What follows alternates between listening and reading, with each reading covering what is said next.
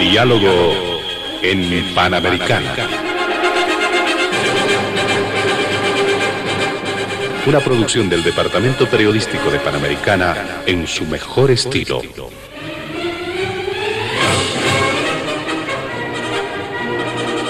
Entrevistas exclusivas sobre temas que crean expectativa general. Diálogo en Panamericana.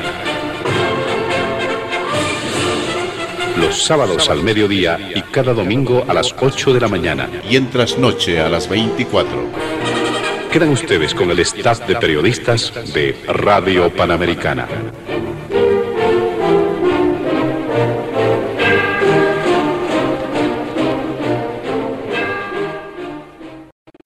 Amigos, amigas, sean bienvenidos a Diálogo en Panamericana.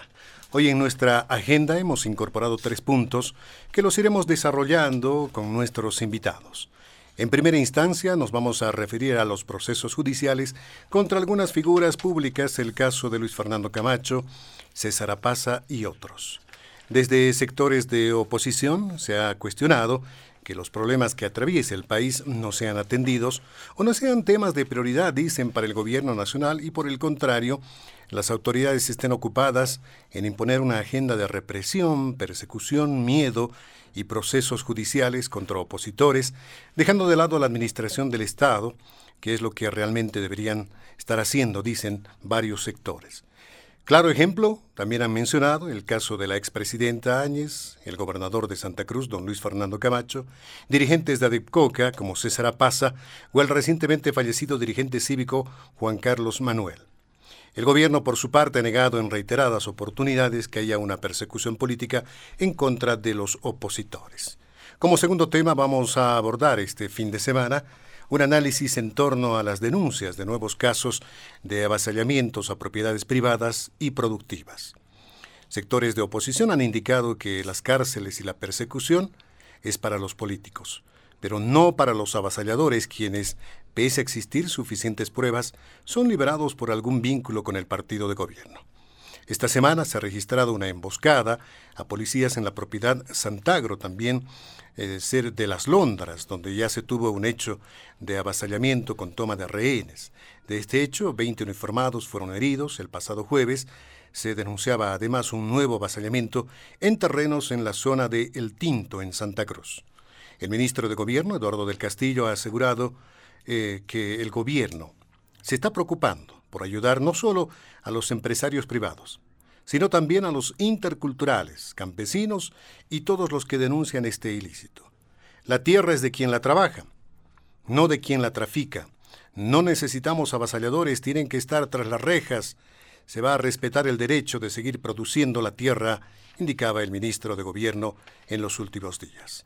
Por último, abordaremos denuncias de corrupción en la estructura del Estado.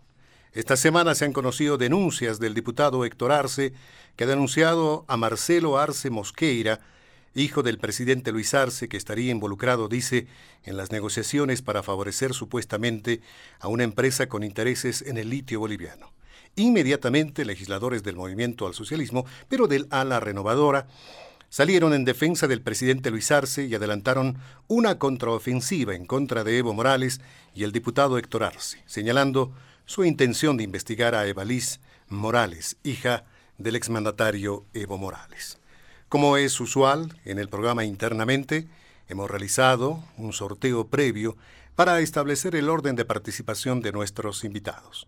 Hoy nos acompañan como invitados especiales en el programa el doctor Carlos Verde, en su calidad de investigador, don Fabián Jasic, ex diputado y exdirector de autonomías en la Gobernación de La Paz, Finalmente nos acompaña don Hugo Moldis en su calidad de analista. Con ellos iremos desglosando los temas ya anunciados, planteados para esta semana en el programa Diálogo en Panamericana. Además, en este sábado carnavalero queremos dar la bienvenida a nuestros invitados especiales y a la audiencia, por supuesto, en todo el país. Vamos a empezar con don Carlos Ver. Don Carlos, eh, por supuesto, sobre el primer punto. Pero antes de empezar con el programa, para nuestros invitados, eh, con, con las primeras consultas ya para don Carlos Bert, recomendamos a nuestros invitados abocarse a la agenda establecida y evitar emitir cualquier criterio que sea considerado de racismo y discriminación, como lo establecen las normas en nuestro país. ¿Qué nos dice sobre este punto, doctor Carlos Bert? Bienvenido al programa. Oscar, eh, muy buenas tardes. Eh, un saludo cordialísimo también a toda la audiencia en este sábado de carnaval esperando que eh, se den tiempito para escuchar este diálogo o mañana domingo en la mañana, temprano. Un cordial saludo también a Fabián y a Hugo con quienes vamos a compartir este, este programa. Un elemento que me, me llama la atención de este diálogo es que los tres temas tienen que ver con un problema de fondo, ¿no? La justicia. Los tres temas. Eh, procesos judiciales, denuncias de avasallamiento, corrupción, tienen que ver con la justicia, eh, que es uno de los mayores problemas que enfrenta el país, pero no voy a eh, desviar ingresando al análisis de la problemática de la justicia, que es altamente compleja, multifacética, multidimensional. Eh, trataré de analizar en concreto lo de los procesos judiciales contra algunas figuras públicas.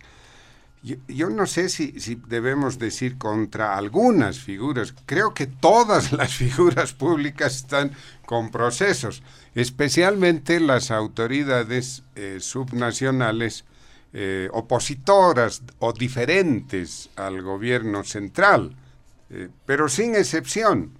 El gobernador de Santa Cruz, el caso más sonado, creo que tiene como 10 procesos, el alcalde de La Paz llega ya a la quincena de procesos judiciales, todas las autoridades contrarias, diferentes al gobierno central, eh, son acosadas con procesos judiciales, denuncias de todo tipo, con razón o sin ella, eh, y de lo que se trata es de entorpecer su administración, de disminuir su atención, etcétera, etcétera.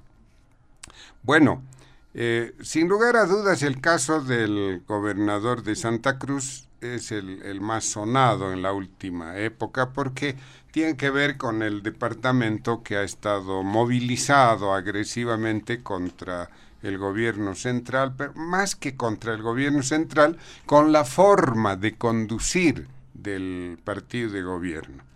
Pero este es un tema que conocemos todos, ¿no? Eh, y aquí creo que hay que hacer solo una precisión y más bien pasar a otros casos en, eh, mostrándolos como casos emblemáticos. ¿Qué es lo que debe remarcarse en, el asunto del gobernador de Santa Cruz? Eh, está sometido a investigaciones judiciales. Eh, parte de estas investigaciones las, las impulsó él mismo, ¿no? Cuando en una oportunidad declaró que los sucesos de 2019 habían sido precedidos de acciones de parte de él y de su señor padre. Eh, entonces, él ha incentivado estos procesos y ahora más que el, señor padre de, don Luis Fernando Camacho. Eh, no, él no se ha desdicho, ¿no? Ha aclarado que nunca hizo una, una gestión de esa naturaleza. Ese no es el tema. Puede abrirse ese proceso y realizarse la investigación que sea necesaria. El problema del señor Camacho, Luis Fernando, es la forma como fue detenida, una movilización masiva, eh, una forma abusiva, violatoria de sus derechos, traerlo de Santa Cruz a La Paz, llevarlo a Chonchocoro, a una persona que después se sabe tiene problemas de salud, etcétera, etcétera, eso es lo censurable. Y eh, eh, ojalá no ponga en riesgo su integridad personal. ahí está fuera de duda entonces que el gobierno ha actuado en esta faceta de una manera abusiva. Otros casos son los emblemáticos, ¿no? Lo sucedido con el dirigente Comsipo, Juan Carlos Manuel. Eh, y aquí voy a hacer algunas comparaciones, ¿ya? El dirigente cívico potosino, presidente Comsipo, con un rol muy activo en su condición de tal de dirigente cívico el 2019, en la crisis política de 2019, eh, encabeza las protestas. En Potosí, como en otros departamentos, cuando se movilizan miles de personas, se producen excesos y eh, se incendia el Tribunal Departamental Electoral, se queman unas movilidades de la policía y entonces aprovechan esto y persiguen a los dirigentes cívicos. Está preso el ex presidente que fue candidato, compañero de, Luis Fernando Camacho. El señor eh, Juan Carlos Manuel decide entrar a la, a la clandestinidad, pasan casi dos años, se deteriora su salud y fallece. Eh, este es un caso extremo, emblemático. ¿Cuál la comparación? A ver, ese mismo 2019, el 11 de noviembre, en el Alto, es decir, inmediatamente después de la preparada, planificada renuncia de Evo Morales, grupos en el Alto asaltan los recintos policiales, asaltan la dirección de o regional, más bien del Alto, eh, proceden a quemar parte de ese edificio y en ese episodio eh, agarran a un sargento, al sargento primero Juan José Alcón Parra, le dan una golpiza brutal y a los tres o cuatro días posteriores fallece el sargento primero eh, Alcón Parra. ¿Quién está preso por esos sucesos? La policía sabe quiénes han conducido esas eh, hordas que asaltaron sus recintos policiales. ¿Quién está preso? Nadie. ¿Cómo es posible que la policía que sabe quiénes son los autores no haga absolutamente nada? Ni siquiera en memoria de su camarada. Esto ya es un extremo. Veamos el otro lamentable suceso de estos días. El dirigente cocalero César Apaza. Todos hemos sido anoticiados. Hace dos o tres días atrás se descompensa en, en Chonchocoro. Eh, tardan en llevarlo a un centro hospitalario. Se descompensa como a las tres de la tarde Recién a las 12 de la noche lo están trasladando al eh, hospital de clínicas y hoy tiene un grave cuadro de embolia eh, con medio cuerpo paralizado. Este, también un daño irreparable. Eh, ¿Por qué ha sido perseguido? ¿Por qué está detenido? El señor César Apaza y otros 22 dirigentes eh, de ADEPCOC. ¿Por qué? Porque salen a defender la ley, porque se oponen a un mercado paralelo de la coca en La Paz. La ley autoriza solo el mercado de Villa Fátima, no puede haber un segundo mercado. Ellos salen a defender la ley y este gobierno que ha autorizado el mercado paralelo violando el régimen de la coca, su propia ley 906, eh, que todo lo que se comercializa a través de ese mercado paralelo es ilegal y el riesgo de que esté dirigido al narcotráfico es muy grande, nadie está detenido de esa fracción que es afín al gobierno. Entonces, este es el problema en nuestro país. Y podríamos hablar de otros casos, el caso de eh, muy grave del Cerro eh, Pozoconi el 2006 en, en Wanuni, en Oruro. En muy breve, ¿qué pasó? Se disputaban esa vez los cooperativistas y los trabajadores de la empresa minera Wanuni, que su yacimiento es el Cerro Pozoconi. El enfrentamiento subía de, de tono, se hacía peligroso. La Central Obrera Departamental de Oruro, militantes del MAS, envían una carta al ministro de la Presidencia, Juan Antonio eh, de la Quintana, a la ministra de Gobierno, en ese momento era Alicia Muñoz, y le alertan, les alertan, les dicen esto va a explotar, hagan una intervención preventiva.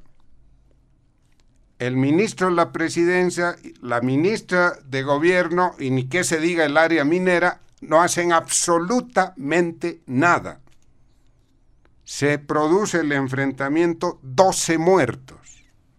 12 muertos. ¿Quién está preso? ¿A quién han detenido? Absolutamente a nadie. Pocos días después, la ministra de Gobierno fue renunciada y desde esa vez se fue a Europa y no ha vuelto nunca más. Y listo, ahí terminó todo. Y el señor Quintana, Juan Ramón, perdón, Juan Ramón Quintana, anda feliz trabajando con don Evo Morales. Y no puedo cerrar esta mi primera intervención sin mencionar otro caso, porque eh, tiene que ver hasta con, con la fidelidad con uno mismo de los dirigentes del MAS. A ver, todos hemos sido eh, perseguidos, hemos luchado contra las dictaduras militares, eh, jóvenes éramos eh, universitarios unos, trabajadores otros, y hemos luchado incansablemente hasta recuperar la democracia, incluidos los dirigentes del MAS. Y todos hemos sufrido persecución de las dictaduras militares. Unos han estado presos, otros en el exilio, otros torturados, etcétera, etcétera se olvidaron de todo eso. El poder emborracha. Y que tenemos, entre otros casos, tenemos, para hablar de la paz, de la agrupación, de la plataforma Resistencia a la Paz, tenemos tres jóvenes. Están detenidos hace siete meses. Sus nombres son Rodolfo Rodríguez Oropesa, Ricky Fris Rodríguez, y Mauricio Brusoni Herrera. Mauricio es el, la cabeza de esta plataforma. Y este gobierno se ensaña con estos jóvenes. ¿Saben de qué están acusados? De portar explosivos. Un cachorro, dos cachorros de dinamita, eh, no sé, petardos. ¿Qué hace el gobierno cuando vienen los mineros y revientan la paz con dinamitas? ¿Quién está preso? O sea, esto no puede continuar así. Esta es, esta es la ley del embudo. Ancho para los masistas y angosto para los opositores. Esto no puede continuar así. Y cierro. En los años del gobierno de, de Evo Morales, ¿cuántos muertos han habido? Cerca a 100 muertos. Tengo la lista, pero no voy a cansar eh, leyendo esta alrededor de 100 muertos. ¿Quién está preso por todo eso? Absolutamente nadie, solo los opositores, solo las autoridades que están o piensan de manera diferente al MAS. Esa es la realidad y esto tiene que ver con la crisis de la justicia. Muy bien, muchas gracias, doctor Carlos Bert. Damos la bienvenida también este sábado a don Fabián Jaxi como exdiputado y exdirector de autonomías en la gobernación de La Paz. Don Fabián Jaxi, ¿cómo está? Un gusto, bienvenido. Eh, ¿Existe persecución política o se está dando el debido proceso porque estas personas habrían cometido eh, algunos delitos en nuestro país? Bienvenido. Gracias, eh, Oscar. Un gusto de estar en este panel, acompañado de Carlos, de Hugo. Placer volverlos a ver en este, en este foro. Eh, hoy sábado de carnaval seguramente habrá no más gente que también va a escuchar el programa, así que para ellos y para quienes lo puedan oír mañana también. Yo quiero hablar, ya que eh, Carlos eh, nos dio una lista, eh, yo voy a hablar de alguien que no es opositor, pero que creo que si yo le pusiera un nombre, si hubiera algún día reforma judicial en el país, le pondría el nombre de Marco Antonio Aramayo.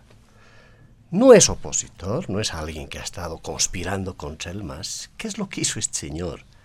Era director del Fondo Indígena y fue denunciante, siendo director del Fondo Indígena, denunció obras fantasmas que descubrió y denunció a varios dirigentes sindicales comprometidos con esas irregularidades que llegaban a casi 190 millones de dólares. No era una pipoca.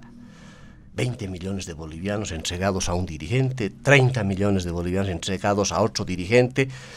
¿Y qué es lo que hicieron con el señor Marco Antonio Aramayo?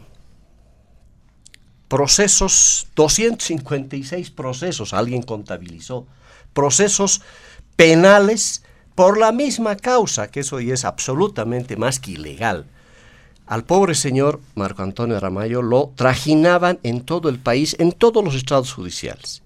Fiscales, jueces, comprometidos con este ensañamiento, con esta venganza. ¿Y quién le dictó sentencia? Porque don Marco Antonio Aramayo murió. Precisamente fruto de esas torturas, de esos vejámenes sufridos a lo largo de eh, más de siete años. ¿Quién le dictó sentencia? Y este es el tema al que quiero abordar. En junio del 2017, don Evo Morales públicamente lo sentencia al señor Marco Antonio Aramayo, afirmando que quien debería ser procesado en el fondo indígena son los técnicos y no los dirigentes, saliendo además en defensa de los dirigentes.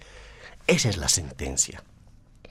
Y claro, voy a traer alusión ¿Y dónde empieza el descalabro? Porque esta es la muestra. Marco Antonio Aramayo yo creo que es el símbolo del descalabro judicial y de la manera como se activan las venganzas, porque eso fue.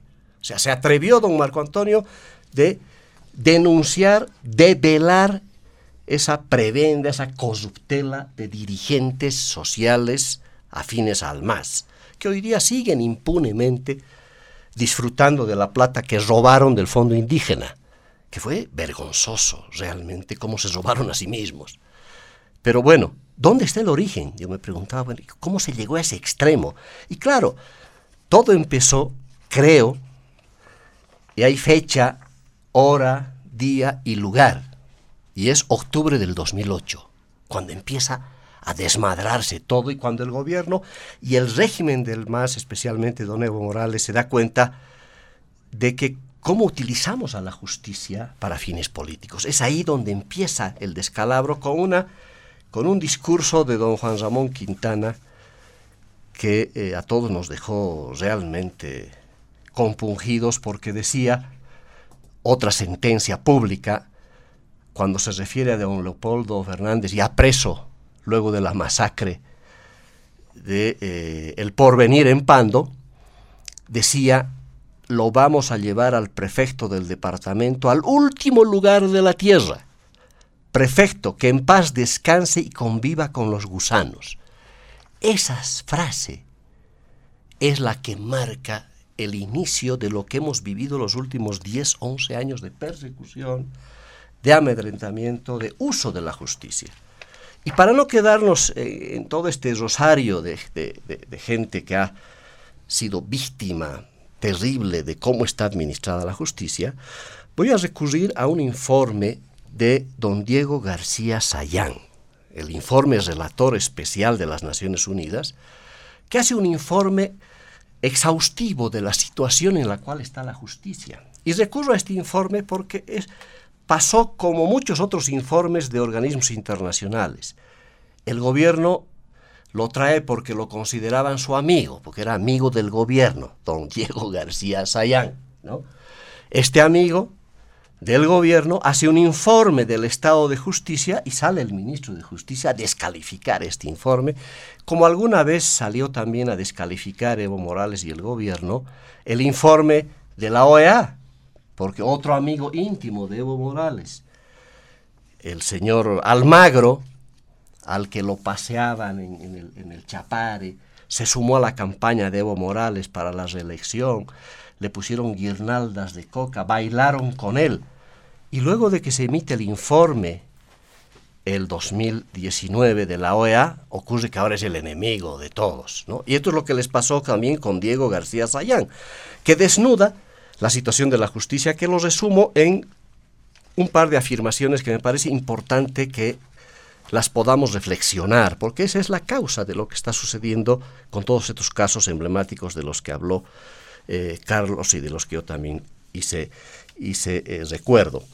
Eh, Sayán nos dice, retratando la situación de la justicia, que existen dificultades en el acceso a la justicia, los patrones de injerencia en el órgano judicial que el país arrastra de larga data aún no han sido erradicados. Y así un diagnóstico. 1.134 jueces para 11 millones de personas. Cada juez tiene que atender, nos dice, 530 eh, causas. Claro, entonces entre 530 causas, la que va a atender es el juez, la que llega con el billete, es la que llega con la influencia política. Y don Sayán nos dice que la prisión preventiva no puede constituir un castigo para las personas que no han sido juzgadas. Hoy día la, la prisión preventiva es el castigo para todos los opositores habidos y por haber, empezando con el señor Leopoldo Fernández, que más allá de que si es culpable o es inocente, ha estado más de ocho años casi con detención preventiva. Seguramente la señora Janine Áñez va a quedar como detenida preventiva todo el tiempo del gobierno del MAS, eso se los puedo asegurar. Ahí no hay, no hay forma de que cambien ahí las cosas. Y claro, el señor Sayán, en sus conclusiones, te plantea un tema que me parece vital empezarlo a debatir a nivel nacional. La elección por sufragio universal de integrantes de las Cortes y del Consejo de la Magistratura no ofrece las garantías suficientes para evitar injerencias políticas, no asegura el nombramiento de personas idóneas en los cargos, ni ha generado legitimidad en los procesos de votación por el ausentismo y el voto nulo y blanco. ¿Y otra vez vamos a ir a elecciones judiciales con estas condiciones? Por Dios, un poquito de conciencia. Yo le pido al ministro Lima que deje de descalificar a todo el mundo y que empiece a ponerse las pilas. No podemos ir a elecciones judiciales otra vez reproduciendo la misma lacra, la misma tontera que hicimos en dos elecciones judiciales. Si no cambiamos las reglas del jueces, las reglas del juego que el propio Sayán nos las plantea. Los jueces, juezas, vocales, magistrados se encuentran en situación de alta vulnerabilidad, expuestos, expuestos a diversas formas de injerencia o presión. La injerencia política, así como la presión de agentes no estatales sumadas a las bajas remuneraciones, abren la puerta a la corrupción. Esto dicho de forma elegante por el señor Sayán, que, que retrata, y las recomendaciones son claras, contundentes recomienda, por supuesto, debatir el procedimiento de selección de magistrados. No podemos mantener ese mismo sistema que nos ha traído esta justicia corrupta, esta justicia que ha degenerado en su manejo. Ya hemos visto que no solamente se trata eh, de opositores o eh, masistas que se, que, se, que se abocaron en algún momento a hacer algún tipo de denuncia. Y hoy día, claro, esta corrupción está llegando al extremo en la justicia de poner en vilo y en poner en, tela de juicio todo el accionar de jueces, de fiscales y en el Ministerio Público. Por tanto, estas son las causales estructurales que hay que abordar, que hay que atacar. Por eso, la descripción de estos casos emblemáticos que muestra, que muestra Carlos, lo de Aramayo, todo lo que está sucediendo en casos de este tipo tienen que ver con esta justicia que responde al poder político. ¿Qué hacemos para resolverlo? No hay ninguna propuesta de parte del gobierno, no les interesa. Han salido abogados independientes, juristas independientes, así se autodenominaron, con una iniciativa de recolectar firmas para ver si impulsamos una reforma, reforma que responde a estas observaciones de Diego García Sayán. Casi todas las iniciativas de estos juristas independientes han incorporado modificaciones respondiendo a esta evaluación eh, de este experto eh, internacional, de este relator especial de las Naciones Unidas, y que no es nada novedoso. Y a mí me parece extraordinariamente loco que el ministro de Justicia, descalifique la iniciativa de estos juristas independientes, cuando lo único que están haciendo estos juristas independientes es prácticamente han, reproducido lo que ha recomendado don Diego García Sayán. Qué pena. Yo pensé que el señor Lima podría haberse sumado más bien a la iniciativa de los juristas independientes y ser el primero en ponerle la firma para impulsar esta reforma y no ir otra vez a las elecciones judiciales. Por tanto, mientras no resolvamos el tema de la manera como se selecciona, esta situación de todo el órgano judicial y además el Ministerio Público, porque recordemos que esta iniciativa de reforma también toca al Ministerio Público. No podemos seguir eligiendo al fiscal general del Estado por favores políticos, ya no es posible. Inclusive yo iría mucho más allá elegir a los fiscales departamentales también con un procedimiento mucho más transparente. No puede seguir la injerencia política para nombrar al fiscal nacional, al fiscal departamental, porque de eso depende, porque se han armado todos los casos. Y claro, el 2008, el 2009, con el síndrome de Rosa, es otro fenómeno, ahí el gobierno se da cuenta lo fácil que puede ser eliminar a toda la oposición utilizando a estos fiscales, a los jueces y extendiendo una red de extorsión y corrupción que se montó en el país hace más de 12 años, que ha hecho iniquidades, que ha generado dificultades, que ha generado víctimas de todo calibre y están felices. Todo el mundo está feliz. No hay un solo detenido por los casos que habló Carlos, con los que yo también expuse, no hay nadie detenido. Es más, los que, se, los que detuvieron con el fondo indígena, hoy están libres, todos.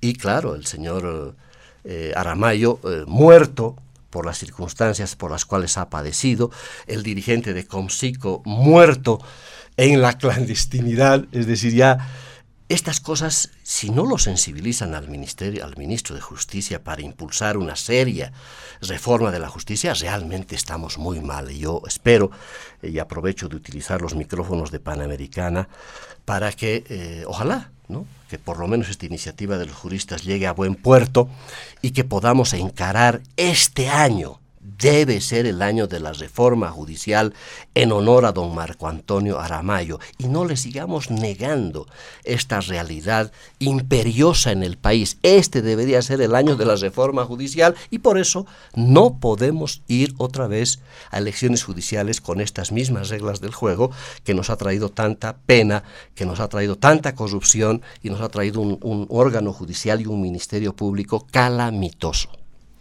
Muchas gracias, don Fabián Jackson. Damos la bienvenida al analista don Hugo Moldis, que nos visita este sábado carnavalero, como lo hemos mencionado. Don Hugo Moldis, bienvenido. Eh, dos miradas, dos lecturas hemos tenido de este primer punto planteado. Su lectura, don Hugo Moldis, bienvenido, un gusto. Sí, buenas tardes, eh, Oscar, buenas tardes, Panamericana. Un gusto estar acá con Fabián, con Carlos y por supuesto con la audiencia de Panamericana dentro y fuera del país. Y claro, eh, hago votos como lo han hecho los anteriores, dos expositores anteriores, para que la gente se dé un poquito de tiempo y escuche eh, este programa o el reprise de este programa el, día eh, domingo, ¿no? No hemos tenido una sola mirada, ¿no? Con matices. una mirada de Carlos que siempre ha estado eh, ubicado y lo digo además de eso con absoluto respeto, una mirada crítica de oposición a todo el proceso de cambio desde enero del 2006 y ha mantenido, digamos, una, una, una línea ¿no? Eh, eh, en esa dirección. No, no, creo que hayan habido algunas cosas en las que haya tirado un poquito de flores o, o, de elogios también a los éxitos del gobierno del presidente Evo Morales en, 14 años. ¿no? Corresponde, es, es, así la política. ¿no? En el caso de Fabián es distinto. Él formó parte, junto al movimiento Sin Miedo, del gobierno. Fue parte de los que creyeron en esa constitución que, que se redactó y en las que incorporaba, entre otras cosas, la elección de magistrados por voto popular. Eh, y, si no me equivoco, todavía seguía formando parte del gobierno cuando eh, se produjo este primer intento de desestabilización, de ruptura del orden democrático, de, la continuidad constitucional, eh, desde el departamento de Pando, y, el, y el intento de un golpe cívico prefectural desde eh, la, ciudad de, Santa Cruz, posterior, posterior a una derrota electoral. Eh, todos nos acordamos que hubo el revocatorio, en ese revocatorio Evo Morales eh, fue validado en la continuidad como presidente por una amplísima mayoría, más del 60%, creo que el 64% de la, de la votación, y la respuesta de la oposición fue la violencia. ¿no? O sea, no, no, ningunos angelitos, ¿no? Eh, eh, fue la violencia y el intento de incendiar el país eh, por la vía de formas de acción política, yo no diría poco democrática, nada democrática, es más, absolutamente antidemocráticas. Es un primer elemento. El segundo eh, hago sin embargo eco porque ahí creo, independientemente de la orientación que, quisiéramos darle, hay un tema pendiente y es la reforma o la reestructuración del aparato estatal. No, no, no hablaría solo de la justicia. Estamos hablando Fuerza Armada, estamos hablando policía, estamos hablando judicatura y estamos hablando incluso de la propia burocracia. ¿no?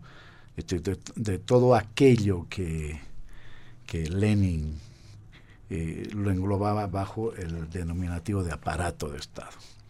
Ese es un tema pendiente de, del, proceso de cambio iniciado el año 2006 y que eh, eh, explica gran parte de los problemas que se tienen en el país.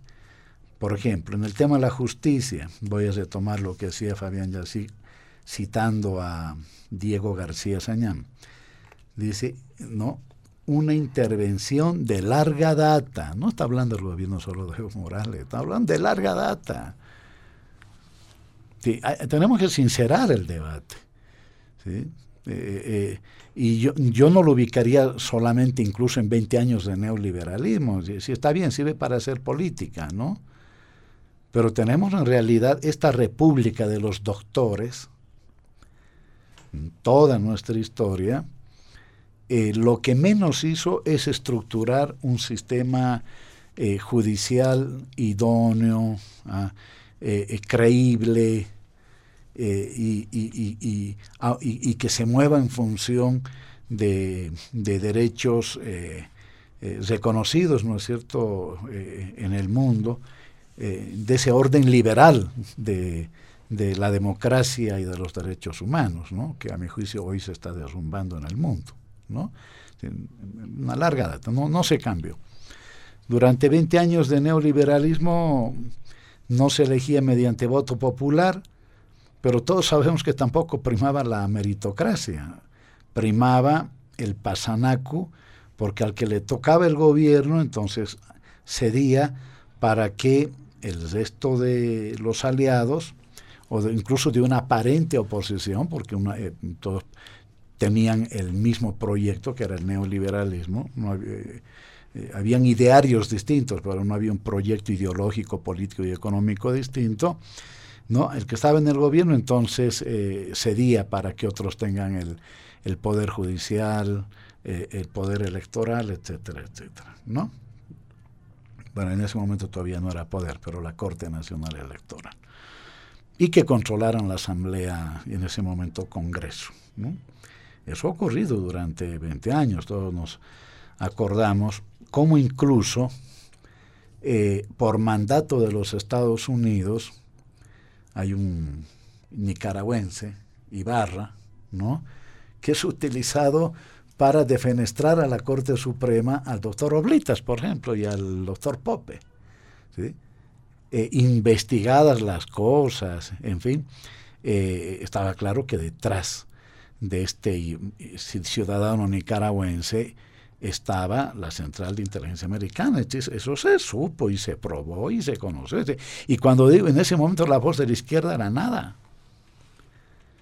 Fueron eh, incluso algunos parlamentarios bastante, yo diría, eh, críticos con, cierta ética política que hay que recuperarla. ¿no? O lo que, por ejemplo, creo que hay que recuperar en la política es la ética con la que habían parlamentarios que podían ser del partido de gobierno, pero actuaban con, con, eh, con un conocimiento, ¿no? Y, y, lo mismo la propia izquierda, que tenía una representación tan escasa, eh, pero que actuaba eh, eh, con cierto apego a la, a la ética, ¿no? Pero bueno, como, el neoliberalismo terminó haciendo carne, y Petro hace pocas horas dice, en Estados Unidos está fracasando el neoliberalismo como proyecto económico y político en los propios Estados Unidos, pero está vigente todavía el neoliberalismo como ideología, y creo que eso es lo central, que durante 14 años no se ha podido revertir ideológicamente esa manera de pensar y por lo, tanto, por lo tanto esa manera de construir una sociedad, una sociedad distinta. Por eso digo, creo que es un tema pendiente en la llamada revolución boliviana o en el proceso de cambio. Eh, segundo, eh, yo me inclino más por, por mantener la forma de elección actual, creo que incluso en este grupo de juristas independientes van por la misma, por la misma línea, pero de ser absolutamente rigurosos, absolutamente rigurosos con la forma de preselección. Todos sabemos que en la preselección se han coteado. ¿sí? Antes se coteaban los partidos y ahora se cotean, ¿no es cierto?, eh, dirigentes, porque no le echaría la culpa a los movimientos sociales, dirigentes de los movimientos sociales y tenemos la justicia que tenemos. Y esa justicia que tenemos, porque por supuesto que hay jueces idóneos, eh, eh, magistrados idóneos eh, y también fiscales idóneos, por supuesto que sí, y policías y, militares, ¿no? Sería una injusticia ponerlos a todos en la misma bolsa, aunque muchos se dice que justos pagan por pecadores, ¿no? tenemos que eh, eh, eh, ese aparato de Estado, voy a sacar aquí a la burocracia, pero voy, a mantener a los demás, actúa en función de quién es el gobierno. Algo que, por ejemplo, aquí, y esta es una línea común, ¿no? porque también hay que escuchar lo que se dice, pero también lo que no se dice, es el, el absoluto silencio que hay respecto de los delitos que se cometieron antes del golpe del 2019 y durante el gobierno de la señora Janine Áñez. Un elemento del cual algunos hemos sido hasta víctimas, ¿no? Eh, se desconoció la tradición latinoamericana del asilo, por ejemplo. Una tradición que hasta gobiernos de dictadura militar la respetaron, ¿no? Eh, grave. Y, por ejemplo, acá no se ha dicho nada de eso. Segundo, cuando el señor Murillo salía, ¿no? Hacía sus conferencias de prensa con esposas, ¿no? Y diciendo que, eh, que iba a casar a un montón de gente. ¿ah? Y con fiscales que habiendo sido, eh, eh, ¿no? habiendo sido elegidos al calor del proceso de cambio y jueces, se dieron la vuelta y empezaron eh, con una persecución política implacable. Claro, la agravante, la agravante en este caso es que estaban en medio de un gobierno de facto, ¿no? de un gobierno que no surge de la voluntad eh, popular. Y por eso creo que es importante diferenciar los casos particulares que se están llevando adelante. Pero antes de eso, coincido con una reflexión además general eh, que creo que está en el ámbito del derecho, y es una, que el tema penal tiene que ser la última ratio, ¿no? Y en el país estamos acostumbrados hasta cualquier deudita, ¿no? A, eh, eh, para que sea más efectiva, porque como los juicios civiles son demasiado largos, cualquier cosa que pasa, materia penal. Y los fiscales felices, pues chochos, ¿no? Porque y los jueces también, porque lo ha, lo ha señalado Fabián, detrás de esa sobrecarga, felices, ¿no? Porque en, en, Río Revuelto ganancia de pescadores, y, ganancia de pescadores es quien pone más platita, ¿no ve?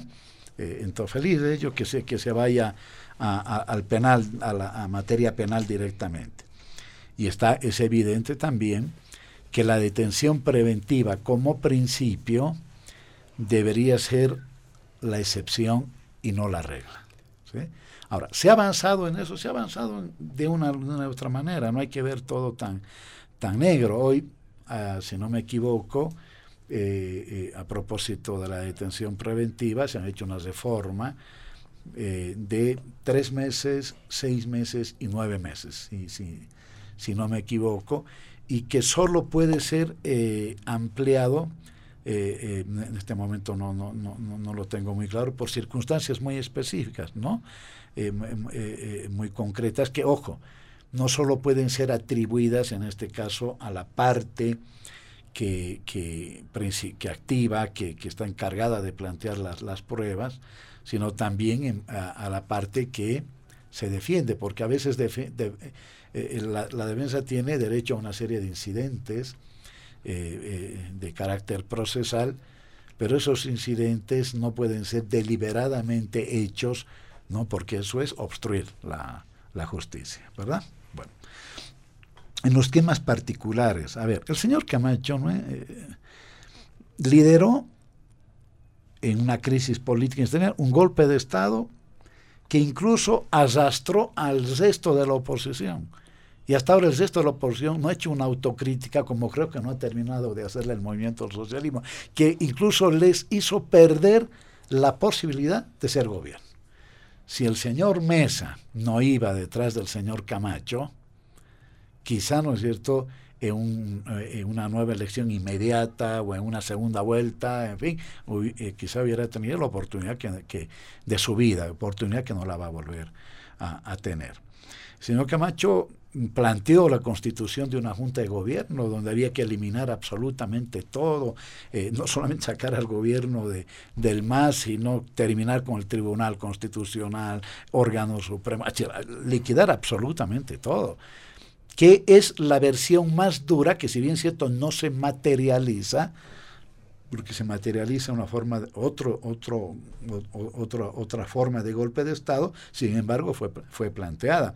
Y, y durante el gobierno de, de, la señora Áñez hemos tenido una actuar combinado que no ocurre ahora, porque eh, vaya, vaya, vaya a saberse por qué, en los gobiernos populares siempre hay una suerte de de, de entre policías y militares.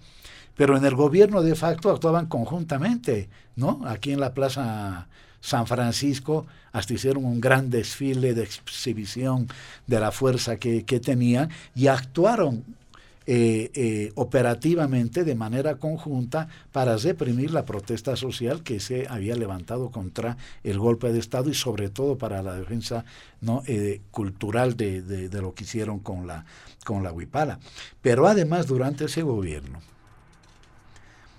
legitimaron la accionar de grupos paramilitares, la Resistencia Juvenil Cuchala, la Unión Juvenil Cruceñista, en fin. Entonces, el país ha recuperado la democracia y yo creo que los mandatos del, de octubre del 2020 fueron básicamente tres. Uno, recuperar la economía para los bolivianos que, la, que el gobierno de facto había llevado al hoyo económico con una contracción del menos 9%. Dos, encarar seriamente la batalla contra la, la pandemia, que, que, tampoco lo había hecho el gobierno de Áñez. Y tercero, justicia. ¿sí? Ahora, hay que estar pendientes del debido proceso, todo eso, eh, por, por, supuesto que sí. Y en el caso, y con esto termino, en el caso del señor Apaza, por citar otro caso que se ha señalado acá, el tema no fue que se rebelara contra la, eh, eh, la apertura de otro mercado paralelo. El tema es que entraron en esa oportunidad eh, el sector de Alanes se replegó. La policía, a mi juicio, hizo bien en replegarse y pensaron que tenían todo el camino para hacer lo que quisieran. Y se entraron, ¿no es cierto?, quemaron una casa, la incendiaron, en fin, eh, eh, podríamos podría incluso pensarse que cayeron en la trampita, bueno, cayeron en la trampita, sí, no, no, es que no hicieron nada, el señor lideró el incendio de ese mercado paralelo y por lo tanto cometió delitos. Muy bien, muchas gracias, don Hugo Moldis. Hemos eh, permitido una amplia participación en este primer punto del programa. Vamos a realizar una segunda ronda eh, con usted, doctor Carlos Bert, eh, pero cortando, por supuesto, la participación para hacer algunas puntualizaciones más y algún elemento más que señalar doctor Carlos Bert. muchos dicen, ¿cuál será el fin? Ahora, ¿no? De esta persecución que están sufriendo los, como han denunciado los opositores. ¿Cuál será el fin? ¿Será un tema electoral, doctor Carlos Ver? Es posible que tenga una dimensión electoral cuando persiguen, con razón o sin ella, a posibles eh, candidatos. Pero más allá de lo estrictamente electoral, en realidad eh, persiguen, atosigan con procesos eh, judiciales a todas las autoridades que piensan diferente eh, al partido de gobierno eh, o son de oposición, ¿no? a ver, ya que se ha tocado el tema de la justicia, que en realidad, reitero lo dicho, es el tema de fondo, es necesario, creo, introducir una rápida reflexión sobre esto y voy a hacer un anuncio. A ver, eh, debemos mirar todo el bosque en el tiempo y no solo algunos árboles, eso es verdad. Eh, ¿Por qué se introdujo en la Constitución la elección popular de los jueces, de los magistrados, no de los jueces, no de los miembros de los órganos cupulares del judicial? ¿Por qué? Porque con el quiebre del modelo neoliberal, eh, se vino abajo también toda la práctica política, esa práctica en la que esos magistrados eran designados por la Asamblea, bueno, por lo que era el Congreso, ahora la Asamblea, por el Congreso Nacional y ahí se producía el, eh, cuoteo entre los partidos que estaban presentes en el Congreso incluido el MAS. El MAS entró al cuoteo en, cuando estuvo eh, en la oposición en ese periodo. Entonces, la población se cansó de eso, repudió, porque eh, la subordinación del procedimiento para designar a los intereses políticos, y no solo políticos, porque al medio actuaban bufetes a través de los partidos que hacían tráfico de influencias y eso se, se destapó, entonces la gente se cansó y había que cambiar todo. Eh, ahí contribuyeron mucho discursos como eso de la partidocracia, ¿no? Como si la democracia no pudiera funcionar eh, con partidos o, o, podría funcionar sin ellos, ¿no ve?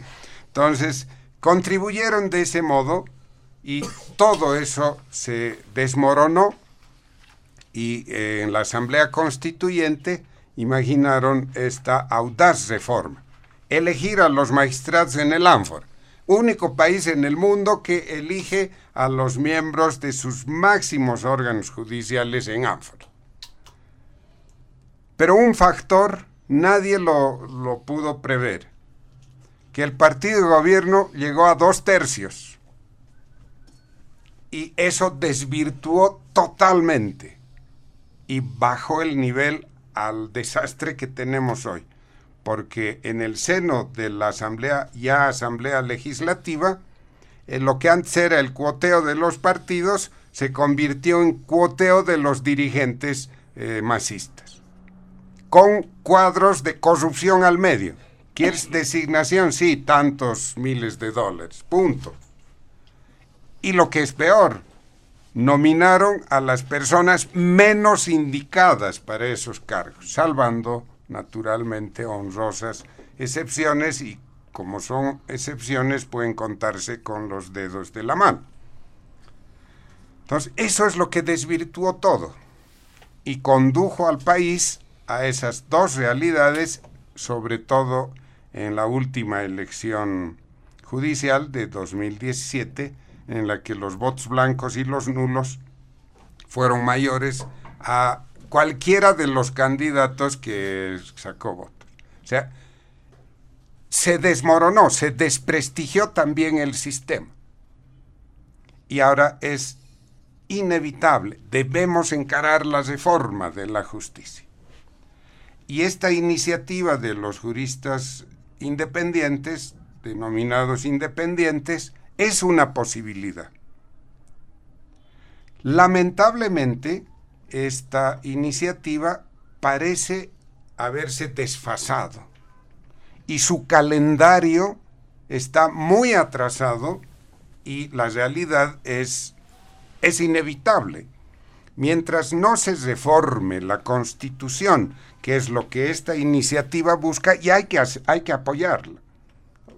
Personalmente yo voy a ir a firmar el momento que me dé tiempo. Hay que apoyar esto. Aunque está desfasada su, uh, su proyección temporal. Eh, ¿Qué es lo que busca esta, eh, esta iniciativa?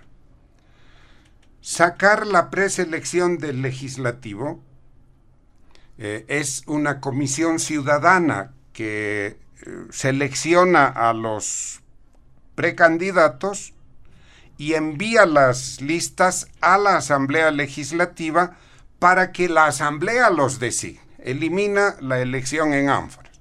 Y ahí ya aparece otra vez luz, luz amarilla al menos. Pero bueno, este es un cambio eh, y trata de mejorar lo que hoy tenemos y es realmente nos ha conducido a esta severa crisis de justicia.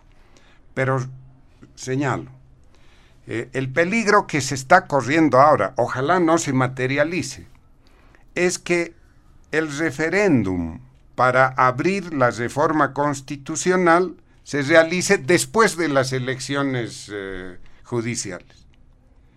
¿Y quién regula eso? El gobierno, porque maneja el calendario, maneja el tribunal, eh, sí, el Tribunal Supremo Electoral, maneja el Tribunal Constitucional, la propia eh, Asamblea Legislativa todavía tiene mayoría, no ya los dos tercios, todavía tiene mayoría. Y entonces, ante este peligro, otro grupo de profesionales parlamentarios hemos elaborado un proyecto de ley para sacar la preselección en estas elecciones sin reformar la Constitución, en una medida complementaria de emergencia a la iniciativa de los juristas independientes. Se puede hacer eso, el proyecto de ley, una vez que terminemos su elaboración, su procesamiento en realidad político institucional que sucederá a fines de, febrero, principios de marzo, este eh, proyecto de ley busca darle esta salida. Si la iniciativa de los juristas independientes se desfasa como parece que va a suceder, en estas elecciones judiciales se puede sacar la preselección de la Asamblea Legislativa a una comisión ciudadana equilibrada. Esta comisión hace la calificación técnica y le devuelve a la Asamblea para que continúe el proceso porque no se ha reformado la Constitución. ¿Cómo se consigue eso? Echando mano al régimen competencial, que lo explico rápido. Eh, había la duda, pero ¿se puede cambiar las reglas de la Constitución con una ley? ¿Cómo se hace esto? Miren, la competencia de la precalificación es una competencia exclusiva de la Asamblea Legislativa. Y las competencias exclusivas le permiten a su titular delegar la reglamentación y la ejecución a otro nivel, a otra instancia. Bien, la ley es muy sencilla. La Asamblea por sí misma delega a una comisión ciudadana la preselección técnica, solo la parte técnica, porque no puede delegar eh, eh, la aprobación institucional. Y se hace esto. Bueno, los detalles eh, se verán después. Entonces, debemos enfrentar esto. Hay que apoyar la iniciativa de los juristas independientes, pero prepararnos también para esta eventualidad de que el calendario se retrase mucho, ya que está regulado por el propio gobierno que no le interesa eh, cambiar las cosas. Eh, don Fabián que es eh, muy difícil, ¿no? Dejar de lado el tema de la justicia al abordar este tema de la persecución política, como dicen sectores de oposición. ¿Será posible cambiar esa crisis judicial? porque acción que han presentado, ¿no? Quienes se consideran presos políticos, se ha rechazado, se ha denegado. Bueno, ¿qué decir? ¿Qué elemento más eh, don Fabián Jacek? Sí, em, algunas precisiones de lo que decía Hugo. Em, cuando García Sayán habla de larga data, podríamos referirnos por lo menos a los últimos 40 años, para no ir más atrás. Podemos ir también más atrás, ¿no? Puta, lo que pasaba más atrás. Pero digamos los últimos 40 años, que es lo que, lo que creo que Sayán se refiere a larga data, desde el 82, porque antes pues dictaduras, qué cosa puede haber ahí, términos de justicia. De esos 40 años, 17 años está gobernando el MAS, 23 toda esta sarta de partidos neoliberales, coaliciones, todo lo que quieras llamar. Descontar el añito de sabático que se tomaron con el gobierno de transición del año que los dejaron sin, sin poder un añito. ¿no? Bueno, descontar. Esa es la larga data, es decir, ponle 16 años el más, no le interesa reformar la justicia. ¿Por qué? Por lo que ya les dije. Porque se han acostumbrado. Y es más fácil, pues, utilizar a un infeliz fiscal y a un delincuente de juez para procesar a cualquier opositor o a alguien que les, les incomode, porque es más, más barato hacerlo. Se lo, se lo, hace en Nicaragua, una pena pues que ¿no? Ortega, al quien lo hemos celebrado el 79 desde la izquierda, hoy es un dictador suelo, que claro utiliza la justicia ahorita para, para procesar a un curita, al Álvarez, al Monseñor Álvarez, pero además para acabar con toda la izquierda democrática nicaragüense, o en Venezuela lo propio, y en Cuba ni que se diga. Es decir, estamos aprendiendo mal lo que se hace en el estalinismo. ¿No? Y en Bolivia, pues eso es lo que pasó, 16 años, y están acostumbrados a eso. Es decir, ¿para qué, para qué van a reformar si pueden seguir usando a los jueces, a los fiscales, para todo lo que quieran y para sus propias vendetas internas, porque claro, está empezando, ha, elevado los decibeles de la disputa entre Evo Morales y don Luis Arce Catacora, no sé hasta dónde llegarán en esas disputas, también el, órgano judicial va a ser utilizado para, para esas vendetas internas. ¿no? Y claro, todo lo que es corrupción y demás no está pudiendo avanzar. Entonces, está claro, por lo menos pongámonos de acuerdo, y no es cuestión de decir de que todo está negro. Es peor que negro, compañero Hugo Moldis. Eh, cualquiera que llegue a cualquier estrado judicial, a cualquier, un tribunal de cualquiera, de cuarta, de quinta, no sé qué, en niveles, a un familiar, a un civil, a cualquiera, es realmente para someterse a jueces y fiscales infelices que hacen la vida imposible a todos los bolivianos. Es el grado, ya no es en el nivel nada más superior, si es a todo nivel. Porque 40 años de alimentar este, este sistema, esta red de extorsión y corrupción, que extorsiona todos los días a los ciudadanos. Ese es lo, lo grave. Y si no estamos conscientes de eso, Hugo, y el ministro de Justicia no asume esa responsabilidad, ya pues entonces, ¿qué nos queda? No sé, ¿qué vamos a hacer? Y no creo que estemos en condiciones de ir a elecciones judiciales en esta situación. No podemos eh, mínimamente tolerar de que vayamos, hagámonos de la vista gorda, ¿no? Cualquiera sea el mecanismo, hagámoslo, ¿no? Habrá que llegar pues, a un acuerdo, un acuerdo nacional, un nuevo acuerdo nacional que genere condiciones para reconstruir todo lo que está pasando con la administración de justicia, porque es calamitoso. Es decir, eh, Hugo, no es, no, es, no es la cosa negra, es calamitosa. Tenemos que estar conscientes de eso, Hugo, una conciencia nacional de que la cosa es demasiado grave como para que nos hagamos de la vista gorda. Y este es un tema que afecta a toda la ciudadanía, no solamente a los de oposición, ya hemos visto el caso de Aramayo, dramático, lo que está sucediendo en la justicia ya, tiene un basta, y ese basta eh, eh, habrá que ponerle la firma, coincido con Carlos, pongámosle la firma, perfecto, por lo menos para eh, evidenciar que hay una voluntad ciudadana y en función de eso generar mecanismos de un acuerdo que viabilice la reforma que se requiere, mínimamente avanzar con el tema de la preselección, con el tema de sacar de la incidencia política y que en el Congreso elijan pues realmente a los mejores abogados y mejores abogadas, ¿no? Para que conduzcan y sean capaces de desmontar esta red de extorsión y corrupción que se ha instalado en todo el órgano judicial y en el Ministerio Público. Es decir, una misión muy grande. Y no podemos elegir un magistradito ahí de, con ocho años de experiencia o con dos, que, ¿no? con, amiguitos de no sé quién. No. el trabajo que van a tener los futuros magistrados es gigantesco. Desmontar todo esto no, no va a ser fácil. Pero este año deberíamos empezar. De lo contrario, pues, este será una situación que arrastren eh, los de oposición, los de oficialismo y tendrán que rendirle cuentas al país, pues. Pero no podemos ir a elecciones judiciales, está claro, en estas condiciones. Eh, mencionaste el derecho de asilo, es interesante, porque claro, esto, estos fiscales, estos infelices, estos jueces y demás, responden al gobierno de turno, cualquiera sea ese. En ese pequeño año de transición de la señora Yanine Áñez, los fiscales y los jueces han empezado a perseguir masistas también.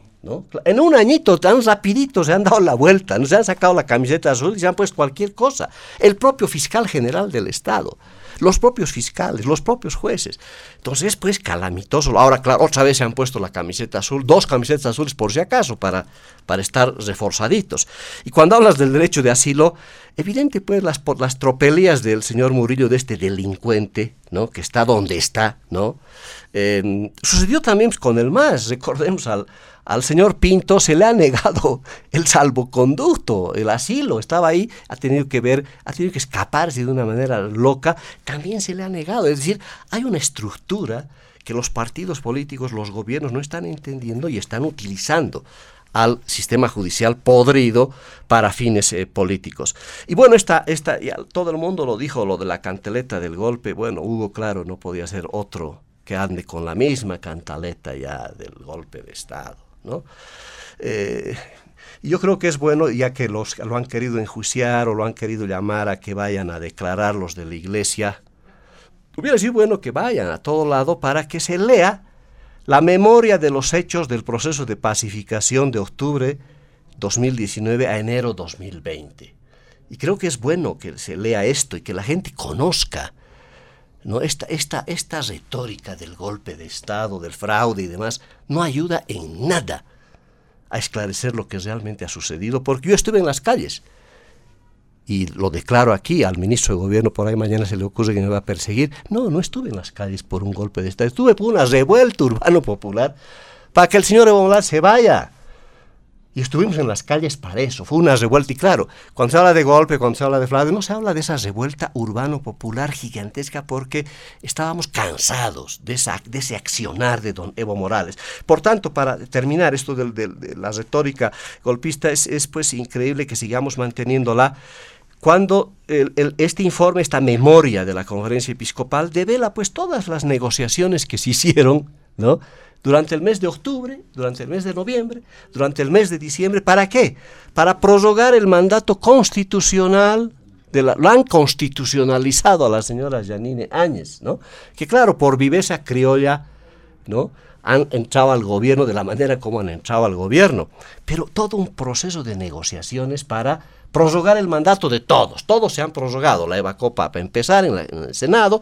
La ahí dice la ley. La ley aprobaron en el Congreso. Se prorroga el mando constitucional de doña Yanine Áñez. Y todo el mundo prorrogas felices. Y además esos acuerdos, esa pacificación con la mediación de la Iglesia ha permitido además la convocatoria a elecciones. Gracias a eso don Luis Arce Catacoro hoy día es presidente. Entonces, estas son las cosas que hay que empezar también a esclarecerlas, hay que plantearlas con mucha claridad y por supuesto, pues el señor Camacho, eh, esa viveza criolla de Camacho, de Áñez, de Tuto Quiroga, de los propios demócratas que eh, eh, les costó caro eh, estar con ella, ¿no? Porque esa fue, ahora es con ella la cosa, y después no fue con ella, y cometieron terribles errores, tropelías. En un año hicieron tantas tonteras que justamente permitieron tender otra vez la cama a la reelección del movimiento al socialismo por esas torpezas, tonteras que sucedieron en el gobierno de transición de la señora Áñez.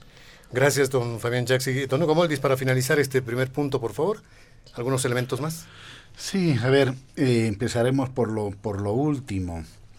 Eh, sí, esa memoria tiene que ir los de la iglesia a defender. ¿Sí? Porque ese, esa memoria es absolutamente contradictoria.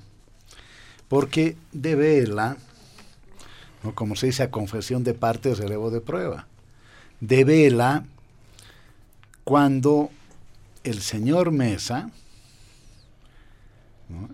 El señor Ricardo Paz se opusieron a que alguien del MAS asumiera la presidencia. Y eso fue violar la constitución, ¿no? Eh, oleada y sacramentada por la Iglesia Católica. Porque una cosa es esa revuelta popular de hegemonía negativa, no me acuerdo si es Gramsci o es eh, eh, René Zabaleta, ¿no? Porque también pues, hay revueltas populares de accionarios, por supuesto que sí, ¿no? No me acuerdo cuál de los dos le llama la hegemonía negativa, ¿ah? eh, violenta, antidemocrática. uno de los rasgos del fascismo y no digo que se haya establecido un régimen fascista, ¿no?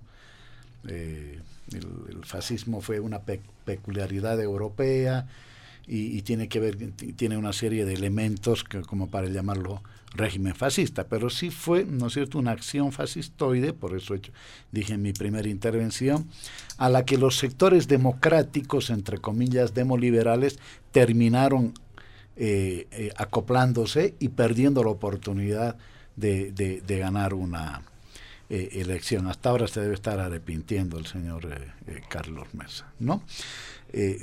muy bien, una cosa es esa, otra cosa es el debate sobre el tema de, del fraude, que hasta ahora ahí, ¿no es cierto? Está la, la, versión de la OEA, pero también hay otras versiones de otros institutos especializados en el tema, y el señor Almagro no es precisamente una fuente de, de credibilidad, ¿verdad? Todos lo sabemos aquí. Y tercero, fue la forma como esta señora, eh, si no me equivoco, bueno, Carlos ha sido congresista, eh, si no me equivoco también diputado, diputado Fabián, y la constitución, a pesar de haberse modificado, porque ¿qué es lo que modifica la constitución actual respecto a la pasada? Que acorta la línea de sucesión, ¿verdad? Antes era hasta el presidente de la Corte Suprema de Justicia. Hoy solamente hasta el presidente de la Cámara de Diputados. Se anuncia el presidente, asume el vicepresidente, se, anuncia el vicepresidente, asume el presidente del Senado o presidenta, no eh, se anuncia la presidenta o presidenta, asume la presidenta o presidente de diputados. Y eso no ocurrió. Y no ocurrió porque lo único que tenía que haber hecho eh, la señora Áñez, ¿no? es haber convocado una sesión para elegir una nueva directiva. ¿Por qué no lo hizo? ¿Por qué no lo hizo? Porque el reglamento establece que es a la fuerza mayoritaria. Y entonces no podía haber hecho semejante desbarajuste en el país para volverle a entregar al movimiento del socialismo el gobierno, lo que finalmente por voluntad popular volvió a ocurrir en, octubre, ¿verdad? Entonces, eh, sí se violó la constitución, entonces no es un tema eh, de, la cantaleta, ¿no es cierto? Y, y, no es solo la viveza criolla, sino que esa viveza criolla, Fabián, ¿no? Esa viveza criolla, entre comillas, de Camacho, de Áñez, de Murillo, en fin, implicaron más de mil personas perseguidas, ¿no? Más de centenares de detenciones sin debidos procesos en la cárcel de San Pedro, el desconocimiento al, derecho latino, a la tradición latinoamericana del asilo, etcétera, etcétera. Esa viveza criolla significó hundir la economía de este país, que de los, si no me acuerdo, en, ese momento, eh, 7 mil millones de dólares en reservas internacionales eh, netas, en un año haberse farreado no sé en qué, ¿sí? porque todo el mundo sabe que no hicieron nada, ¿no? Eh, más de 3 mil millones de dólares, que seguramente, yo no sé por qué hasta ahora no se investiga eso, ¿no? que ese es un delito, porque son más de 3 mil millones de dólares que esta señora que invirtió, no sé, pero que se lo llevó a algún lugar con sus cómplices, ¿no? Eh, eh, muertos eh, en la primera ola. Es verdad que al principio el mundo no tenía cómo responder a esa primera ola de la pandemia, ¿no? Pero ya Después, cuando empezaron a aparecer las pruebas, empezaron a, o, el uso de, los respiradores, todos sabemos la clase de respiradores que compraron, no hicieron absolutamente nada para tener pruebas ni PCR, ni antígeno nasal, etcétera, etcétera. Y todos sabemos, por lo tanto, también de la violación sistemática de los derechos humanos. Así que yo sí, eh, yo, eh, en ese contexto de que, no es que los que están siendo juzgados son ningunos angelitos, ni unas pobres eh, víctimas, en fin, ¿no? sí creo que hay que respetarles el debido proceso, por supuesto, y, creo que ese, es el principal desafío que se tiene en estos casos concretos. Ahora, me parece interesante, personalmente pienso, la esta reflexión, este debate, incluso ya propuesta que están haciendo para cómo mantener la elección, entre el otro, porque no se ha cambiado la constitución, pero al mismo tiempo, eh, eh, yo diría tomar lo de la última preselección de candidatos, donde participó incluso la, el CV, si no me equivoco, pero estoy entendiendo que la propuesta es, no, pero está bien, aquí no se metan lo político, que, que fue una cosa mixta más o menos, ¿no?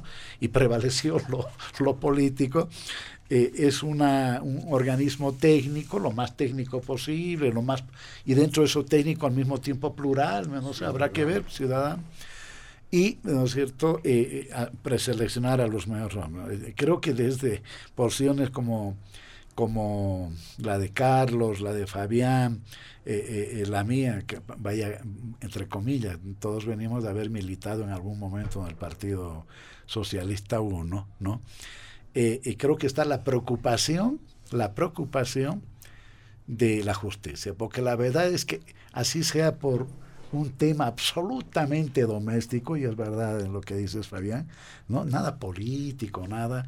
El via crucis es terrible. Es decir, porque ahí siempre se aplica el dicho de que más vale una mala negociación que un buen juicio, ¿verdad?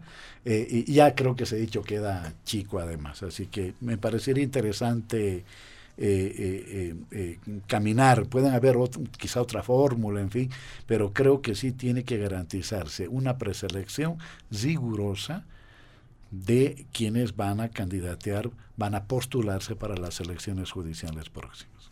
Muchas gracias, don Hugo Moldis. Vamos a pasar al segundo punto de diálogo en Panamericana. Lo habíamos señalado, nos vamos a referir a las denuncias de nuevos casos de avasallamientos a propiedades privadas, especialmente del oriente eh, y también tierras productivas. Lo habíamos señalado también eh, la semana que ha terminado, que está terminando, se han registrado una emboscada a policías, ¿no? la propiedad Santagro en las Londras, donde se tuvo un hecho de avasallamiento y lo que ha llamado la atención, ¿no? cada vez se ve a los avasalladores eh, armados, incluso doctor Carlos Ver, Han señalado también que entidades encargadas de la regulación y tenencia de tierras no estarían cumpliendo con su labor, hasta el grado de incluso de incurrir en una especie de complicidad. ¿Qué dice sobre este punto, don Carlos Ver?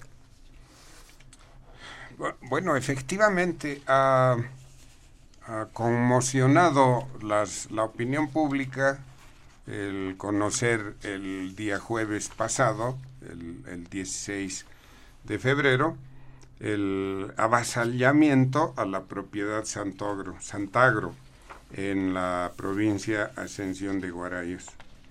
Eh, un hecho de, con extrema violencia en la que fueron agredidos 35 policías después de haber sido emboscados, golpeados, 10 trabajadores agredidos, 7 vehículos robados, 1.800 hectáreas de soya a punto de perderse.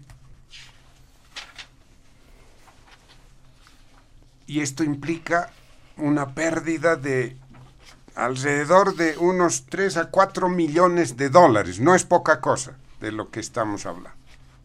Pero hay que prestarle atención y ver un poquito más lejos. No es un hecho puntual. desde el mes de octubre del año pasado se ha desatado una ola de avasallamientos que tiene como centro la provincia Guarayos de Santa Cruz. El mes de diciembre ha sido especialmente movido. Se, eh, entraron a terrenos, a predios en, esta zona grande, las Londras, ocuparon el predio de las Tojas, eh, entraron a la propiedad Incu Tres Curichis, eh, en, esta última, 2.100 hectáreas fueron avasalladas, perjudicando y paralizando actividades agrícolas y ganaderas. Luego saltó al Beni, hubieron también avasallamientos en el Beni, en Pando. O sea, parece que a partir de octubre se ha eh, desplegado un esquema amplio de avasallamientos. Ahora, si esto es así, está claro que eh, una ola de estas actividades responde a una planificación, a una concepción y a eh, diseños operativos.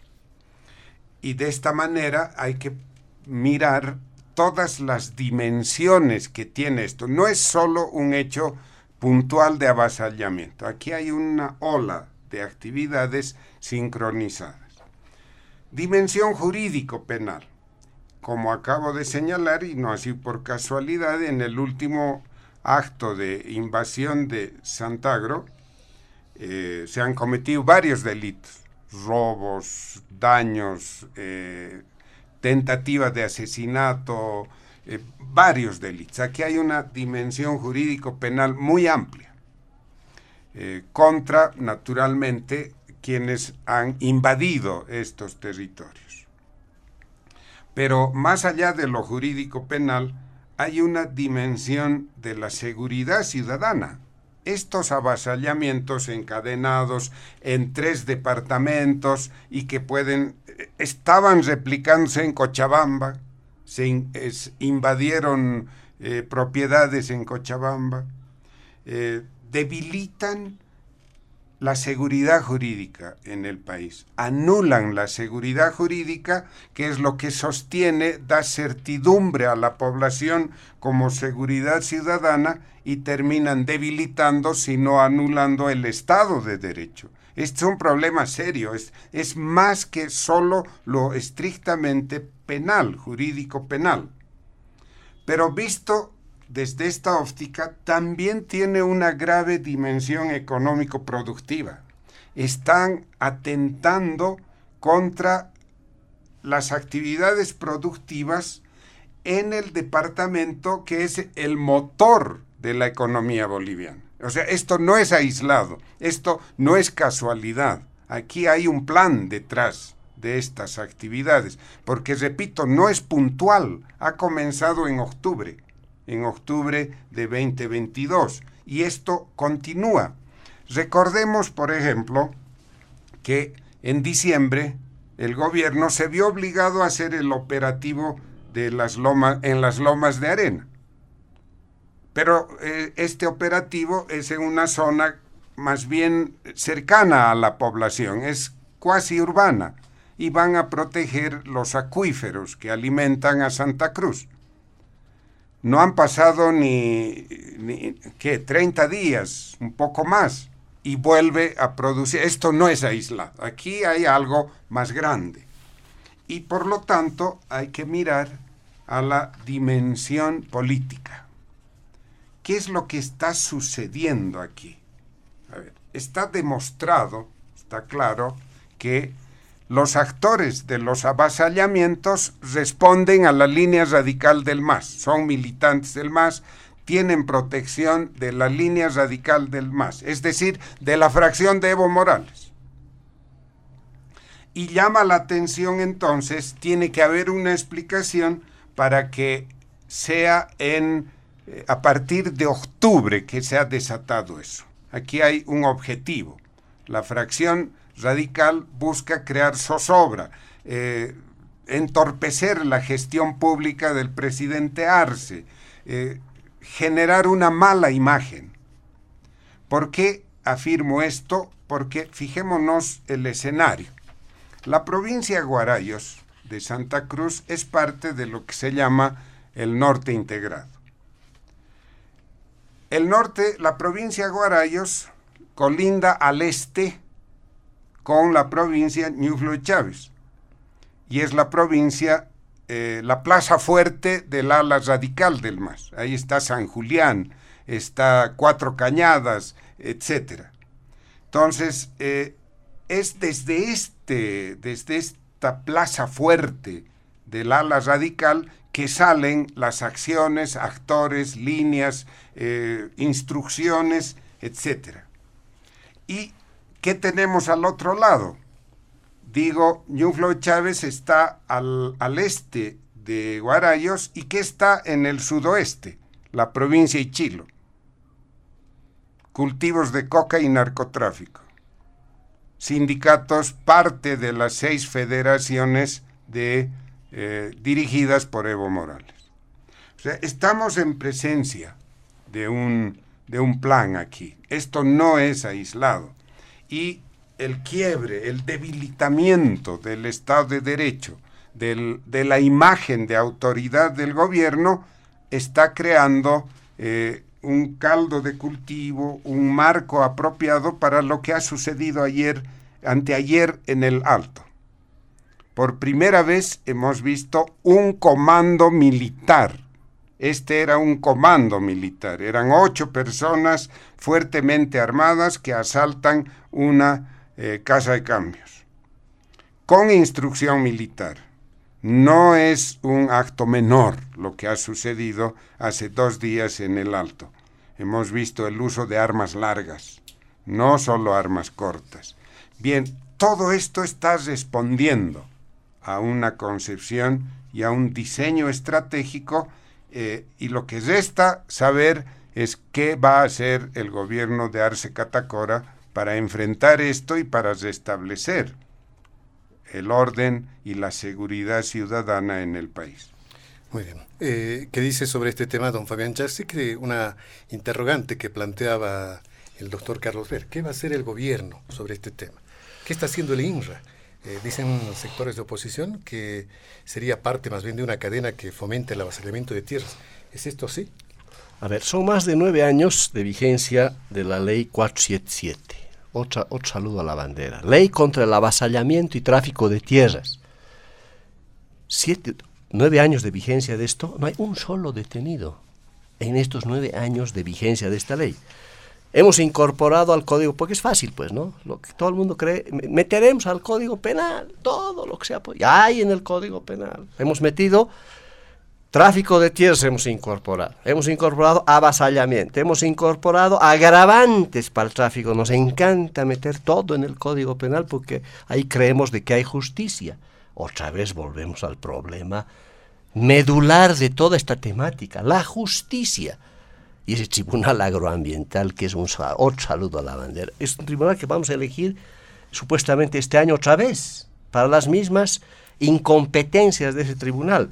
Y claro, recuso porque hay una razón, además de que de esta situación de la justicia calamitosa que también afecta a estos temas, em, una evaluación que, que hizo Fundación Tierra decía, para la razón económica, porque no es que se están tomando los pobrecitos, ¿no? Sin tierra, porque eso era antes, ¿no? yo hubiera estado apoyando. No, no. Están detrás de tierras que valen más o menos dos mil dólares la hectárea. Una demanda de 500 hectáreas implicaría, según el cálculo, un millón de dólares. Pipoca, qué lindo. Claro. Además, tienes ahí cosecha de soya listita para venderse, ¿no? O sea, qué lindo. Senaquina. Y esto, claro, tiene un alto financiamiento porque semejante cantidad de dinero que está en juego, es obvio que ahí pues la policía no tiene mucho que hacer, ¿no? Van eh, policías, eh, se enfrentan contra 60 y esos 60 eh, los agarran a los propios policías para que negocien su, su liberación. Entonces están fregados los policías porque no hay condiciones. Semejante cantidad de plata, obviamente hay un aparato eh, de toma de avasallamientos financiado con alto poder además militar, ¿no? armado, que, es, eh, que requiere soluciones eh, mucho más serias, mucho más importantes. Y claro, se recomendaba la necesidad de encarar, por ejemplo, eh, toda la protección efectiva e inmediata de tierras fiscales. Ese debería ser uno de los horizontes que también lo propone y hago mía las sugerencias de Fundación Tierra que conoce de estos temas. Investigación exhaustiva libre de cálculos políticos y acciones penales en contra de todos los traficantes de tierras de los últimos, por lo menos nueve años desde, que está, desde que está vigente esta ley. Pero para eso, reforma judicial. No hay otra manera de resolver las cosas. Y por supuesto todo lo que tiene que ver con esa reserva forestal Guarayos, porque ahí también es el gran problema, hay una reserva forestal y hay sobreposiciones, adjudicaciones ilegales y todo lo que pasa con los fallos de el INSA. Pero hay un tema también de fondo que es político, para variar, no solamente la situación calamitosa de la justicia, sino de las instituciones llamadas a encarar estos temas estructurales. Y ahí está el INSA, Ahí está este Tribunal Agroambiental. Y claro, hemos visto que desde el Ministerio de Desarrollo Rural se trafica con las tierras. Y eso le pasó al exministro de, destituido de Desarrollo Rural y Tierras, que duró creo días o semanas en el cargo, ¿no? donde lo han pescado con un soborno de 20 mil dólares ex ministro de Desarrollo Rural. Ahí están los problemas. ¿no? claro, ahí delante de todos. Oye, pucha, pasame. ¿Cuánto es 20 mil dólares nada más, joven? Entonces, hay un problema crítico de pérdida de institucionalidad otra vez. Las instituciones llamadas a resolver estos temas no están haciendo su tarea y hay una razón económica, como lo hemos visto, pero también una razón política, una corruptela terrible porque la cantidad de dinero que se maneja ahí está poniendo en vilo, por supuesto, seguridad jurídica y todos los efectos que ya Carlos los ha mencionado. Muchas gracias, don Fabián Jaxi. Eh, don Hugo Moldi, sobre este tema, por favor. Sí, la situación es muy, muy complicada, ¿no? Y simplemente ampliar a, lo, que se ha dicho. Aquí participan todos. Participan dirigentes que se aprovechan de las necesidades de campesinos sin tierra, participan empresarios extranjeros, principalmente eh, eh, brasileños, que no les cuesta nada meter una platita para incentivar tomas o formar grupos o incluso armarlos. Eh, están los dos mil dólares por hectárea, ¿verdad? Pero ¿cuánto cuesta esa misma, la hectárea en el, en el Brasil? Entre cinco mil y diez mil dólares. Entonces es muy rentable eh, que, eh, penetrar territorio boliviano y no pocos son los casos en los que se compran eh, tierras fiscales, ¿no? Y, se las entrega incluso dentro de los límites prohibidos a, los sectores empresariales. Hay, hay poblaciones enteras que están pasando a ser controladas por, por, por empresarios de, del vecino país, muchos de ellos entre empresarios que deben haber, qué sé yo, que, que, apuestan realmente a la producción, por más ilegal que haya sido la compra, pero también debe haber muchos empresarios, entre comillas, que forman parte del tráfico de droga, del tráfico de oro, en fin, ¿no? Eh, eh, es una suerte de, sí, yo coincido, hay una suerte de, de tierra de nadie. Porque fíjense, esta pelea en el tinto, ¿no? que, se presenta por la mayor parte de los medios como, como víctimas de eh, grupos armados, ¿no? Eh, eh, que, que, qué sé yo, atentan contra la propiedad de, de, los sectores privados, pero resulta que el tinto es propiedad fiscal. ¿Sí? Y es una pelea interfamiliar. O sea, son, es una familia que se pelea para ver quién se queda con una propiedad que es tierra fiscal. Entonces aquí la cosa está muy compleja. Eh, eh, eh, en los hechos, lo que se aprobó en ese referéndum constitucional, ¿verdad? Que junto a la aprobación de la ley de la, la reforma, la nueva constitución, esa reforma, esa, el referéndum, el resultado de ese referéndum no sirve. Es inaplicable. Por lo tanto, no solo es, Fabián, nueve años de una ausencia de vigencia de la ley 477, sino que son 14 años ¿no? en los que no se cumple el mandato de la Constitución, máximo hasta 5.000 hectáreas. ¿Y por qué no se cumple? Entonces, todos se acuerdan del señor Branco Barinkovic, ¿verdad? Que tiene eh, eh, en su poder tierras fiscales. Se ha comprado incluso una laguna. dentro de las tierras fiscales está una laguna. Y son 33 mil hectáreas. ¿Quién, ¿Quién, legalizó y legitimó? Legalizó, porque no es legítimo. Legalizó esa, entre comillas, compra el gobierno de la señora Áñez. ¿A cuánto asciende a los a dos mil dólares, pongámosle? Son por lo menos 20 millones de, dólares. Y hoy eh, el INRA está peleando para revertir esta compra ilegal y ahí nos tropezamos nuevamente con la justicia. Es decir, el INRA, institución del Estado, etcétera, enfrenta a una Corte Suprema de Justicia que termina facilitando las maniobras eh, judiciales del señor Branco Marinkovic. Todos nos acordamos también del señor Edín Céspedes, ¿verdad? Que se mm, Volbrás, Bolibras, claro. Volbrás, ¿verdad? más de 80 mil hectáreas. En fin, lo que demuestra al mismo tiempo de que eh, eh, eh, esto trasciende, y creo que así se ha entendido acá la intervención de ambos, de Carlos y de Fabio, trasciende el tema del, del, propio gobierno, es decir, la propia institucionalidad del gobierno que tiene tremendas dificultades para recuperar las tierras fiscales en una zona donde la tenencia de la tierra es absolutamente inequitativa, ¿verdad? No, no guarda relación con el principio, ¿no es cierto?, de que eh, la tierra es para quien la trabaja y, en fin, y criterios de justicia en la, en la distribución. Lo cierto es que en el occidente hay problemas y la gente se va al oriente, se va a esta, a esta provincia que además de eso es muy rica, ¿no? extremadamente rica. Y por eso digo que hay dirigentes que se aprovechan de, no todos, pero evidentemente hay algunos dirigentes que trafican tierra, empresarios que trafican tierra, eh, eh, eh, empresarios que toman ilegalmente tierras, en fin. Segundo, sí yo creo en lo que ha señalado Carlos. Yo creo que hay varias, varios ejes de una estrategia contra el gobierno del presidente Arce.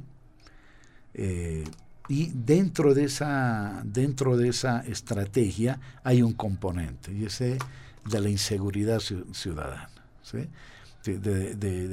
y muchas veces inseguridad ciudadana vinculada obviamente a prácticas eh, ilegales como el tráfico de drogas, pero en este caso también el tráfico de tierra. Eh, habrá que, que cernir, habrá que ver qué de esto tiene relación con la disputa interna. Eh, yo creo que evidentemente hay mucho de, de eso, lo cual es bastante grave, ¿verdad? Sumado a, y por eso lo citaba a Branco, sumado, digamos, a otras, sí, ahí en este caso sí vale, Fabián, a la viveza criolla de, de aprovecharse de lo que no de lo que no es de uno. En el caso de Sagrado, yo quiero decirles, eh, eh, eh, de Sagrado, Sagrado es verdad, donde se tomó últimamente, Santagro, Santagro. Ahí, hasta ahora, digamos, la, la, la, información preliminar que, a la que yo he podido acceder es una mezcla de todo, de, campesinos, avasalladores, traficantes, extranjeros que los financian, un poco lo que he venido señalando aquí. Habrá que hurgar un poquito más. Habrá, ¿no? Eh, y aclaro que lo del tinto no es que la familia es víctima, ojo, ¿eh? la familia hay una disputa interfamiliar para quedarse con una tierra que, que, que es del Estado. Así que bueno, poner las cosas en su lugar y nuevamente volvemos al tema de y, Carlos tenía razón en su primera intervención que con la que se ha abierto este diálogo en Panamericana que el, eje que cruza transversalmente es el tema de la justicia. Muy bien, muchas gracias, don Hugo Moldis. Vamos a pasar al último punto. Tenemos eh, seis minutos para cada uno para referirnos a este, que podría llevarnos mucho más tiempo de análisis, pero vamos a resumir, por favor. Tiene que ver con las denuncias que ha hecho esta semana el diputado Héctor Arce. Él decía, tenemos más eh, de 20 casos denunciados eh, ante el Ministerio Público de hechos de corrupción que se estarían cometiendo al interior de la estructura del Estado. Eh, ¿Qué decir sobre este elemento? Esta vez se ha hablado mucho sobre una persona, aunque el, diputado Héctor Arce decía, yo en ningún momento dije que era el hijo de, del presidente Luis Arce, ¿no? Se habla del señor Marcelo Arce Mosqueira y posibles hechos eh, de, involucramiento en el negocio del litio. Doctor Ver, por favor. Sí, el, punto era bastante más amplio, ¿no? Pero tiempo no tenemos. Denuncias de corrupción en la estructura del, del Estado. Uy, y en el gobierno del MAS podríamos hablar unos, unas tres, cuatro horas porque la lista es muy grande. Eh, pero quiero eh, referirme exclusivamente a la última denuncia que ha hecho el diputado Héctor Arce. Eh, naturalmente, em, solivianta ¿no? la conciencia que un diputado encima de su partido denuncie al presidente, porque si uno de sus hijos está actuando, es el presidente el que ha autorizado esto. Entonces eh, aparece Héctor Arce, el diputado, y denuncia que el, señor Marcelo Arce Mosqueira, que es hijo del presidente, o sea, no puede decir yo no he dicho hijo, no, es, es su hijo, por favor. Entonces, está, eh, lo denuncia que está involucrado o estuvo en negociaciones para favorecer a empresas para el contrato de litio. Y presenta pruebas entre comillas. Presenta lo que resalta tres correos electrónicos. Para hacerlo breve, a través de esos correos electrónicos lo que demuestra o lo que no demuestra, presenta indicios ¿no? de que el señor Marcelo Arce Mosqueira ha tenido contactos con la empresa Lilac Solutions, que es americana, o Lilac en español, Soluciones Lilac. Esta empresa eh, tiene presencia en el litio en Argentina y en Chile. Es una, una empresa muy, muy grande. Y además con la empresa rusa Uranium One eh, una foto del señor este Arce Mosqueira reunidos con ejecutivos rusos en el Radisson de Santa Cruz. Bien. Em, revisadas las cosas, eh, porque aquí, eh, cuando se hace una denuncia así tan grave, es mejor serenar ánimos y revisar las cosas, ¿no? A ver, ¿cuál es el estado de situación?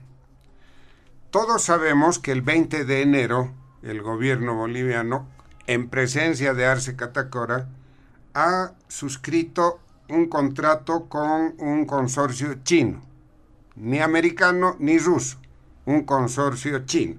Ha suscrito con el, con el consorcio CATL, BRUM y eh, CMOC.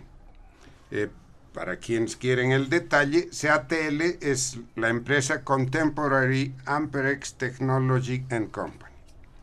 Y eh, las otras se suman más adelante. Bien,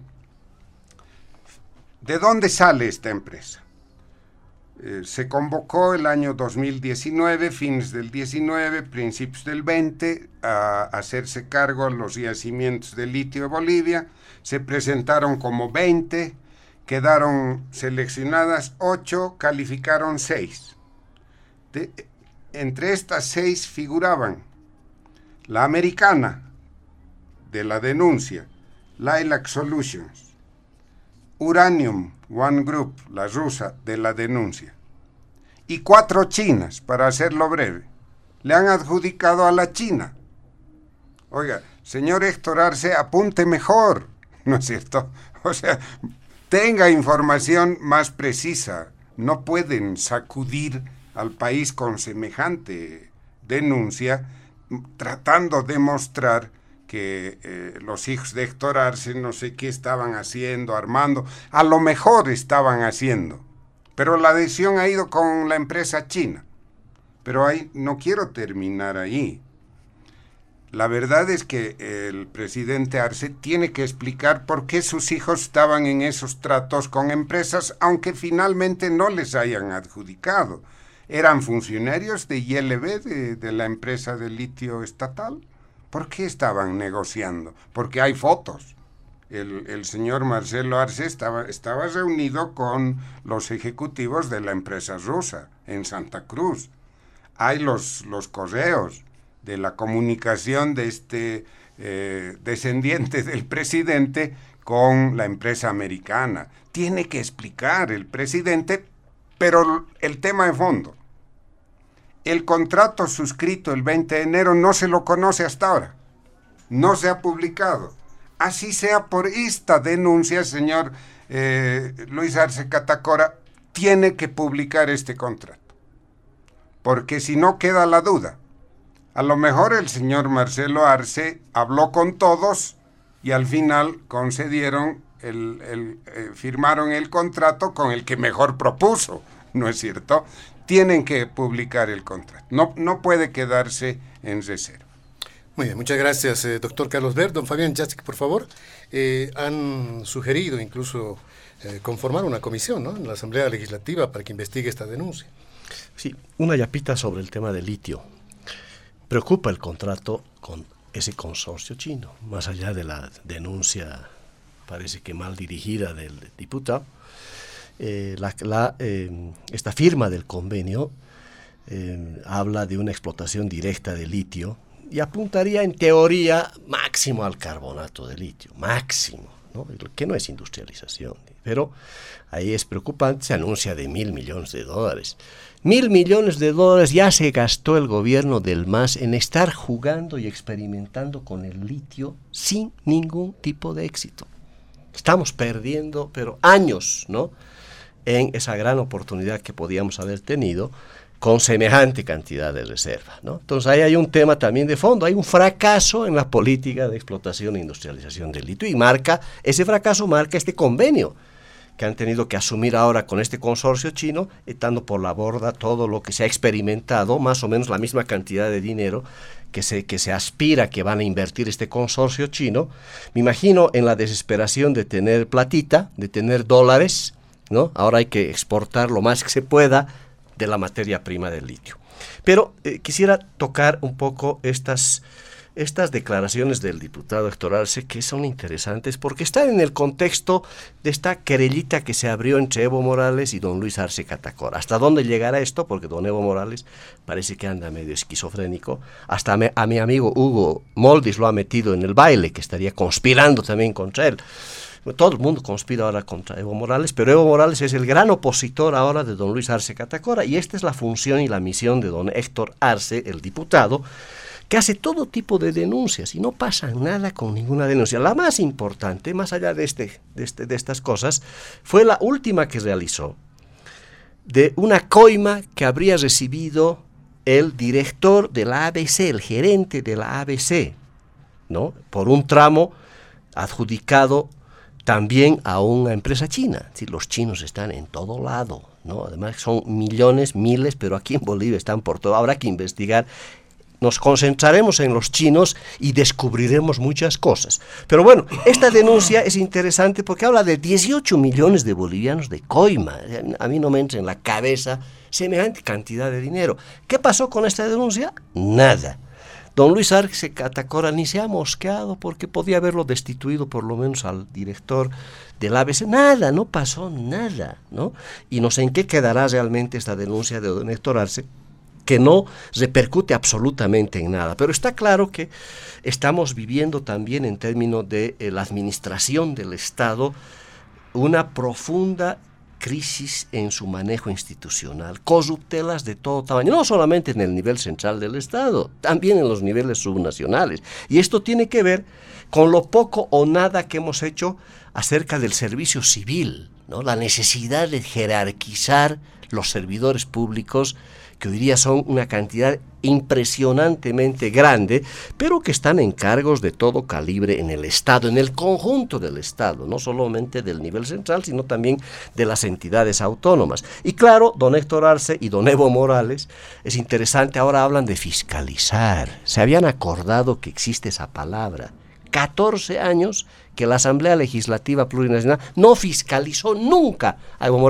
Ahora sí, se dan los enormes y los capos fiscalizadores eh, que marca precisamente las imposturas en las cuales están eh, este señor Arce. No, no pretendo descalificar sus denuncias, pero está claro y me preocupa que no pasan nada. Semejantes denuncias terminan en saco roto, pero bueno, por lo menos se acordaron, tenemos un fiscalizador medio al, medio, medio al cohete, pero parece que se acordaron de esta labor de fiscalización que está ausente en el país, no solamente en el nivel central, sino también a nivel subnacional.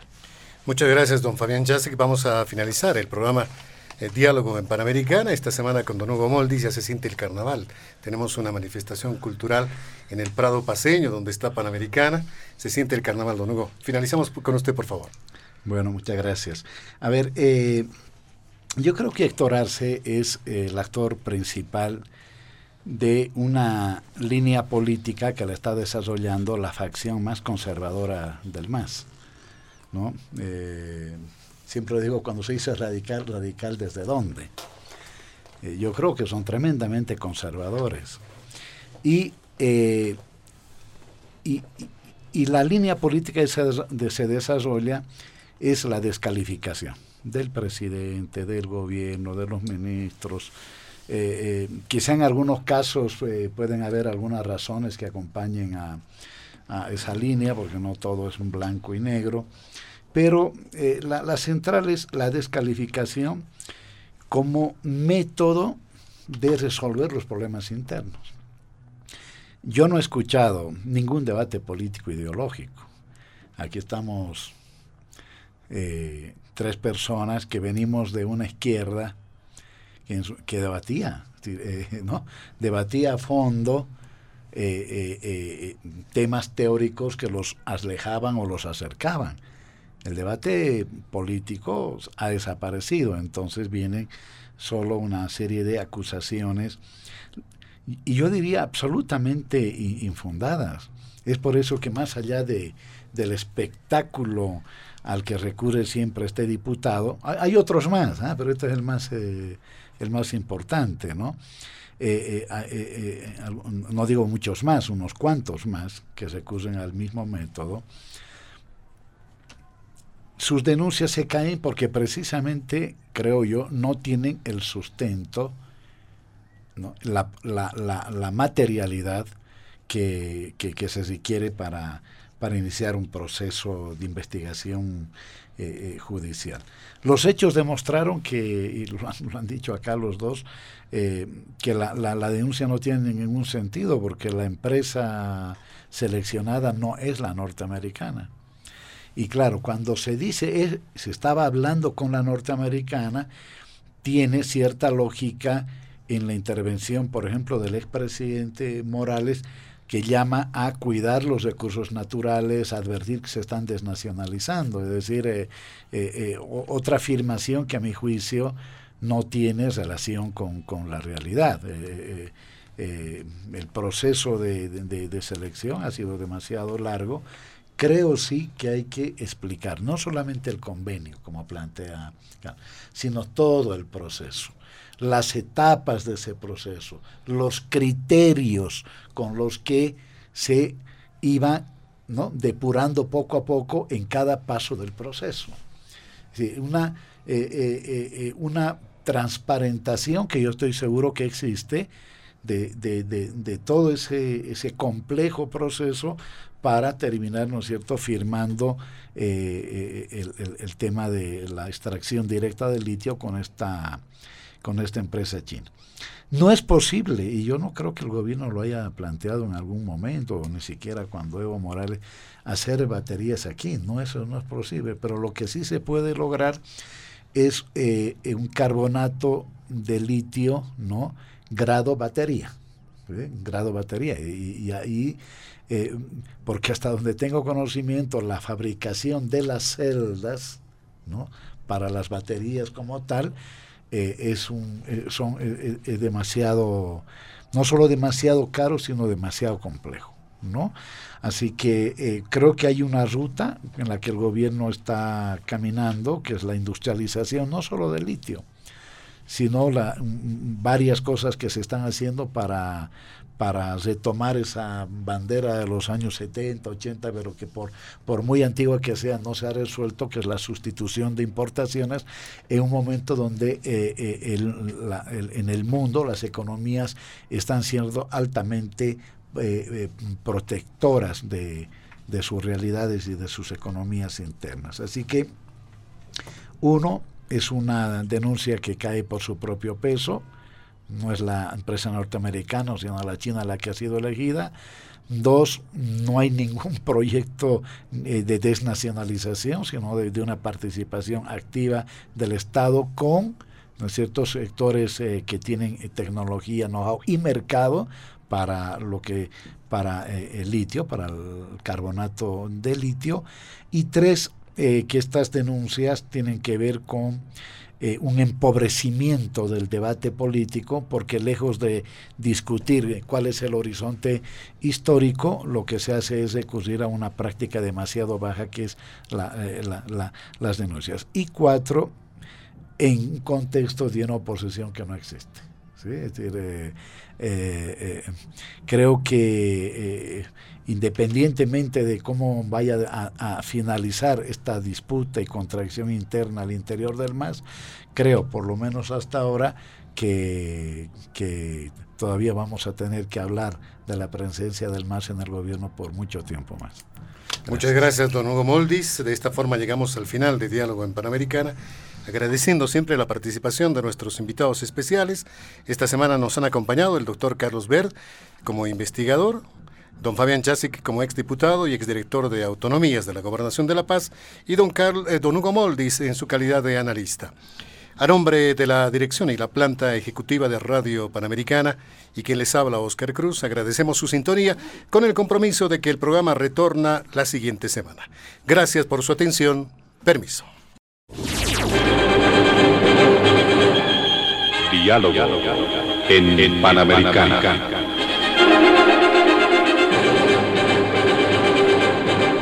La radio agradece por la atención prestada al programa de hoy. Les invitamos a la próxima entrega del Departamento Periodístico de Panamericana cuando anunciemos.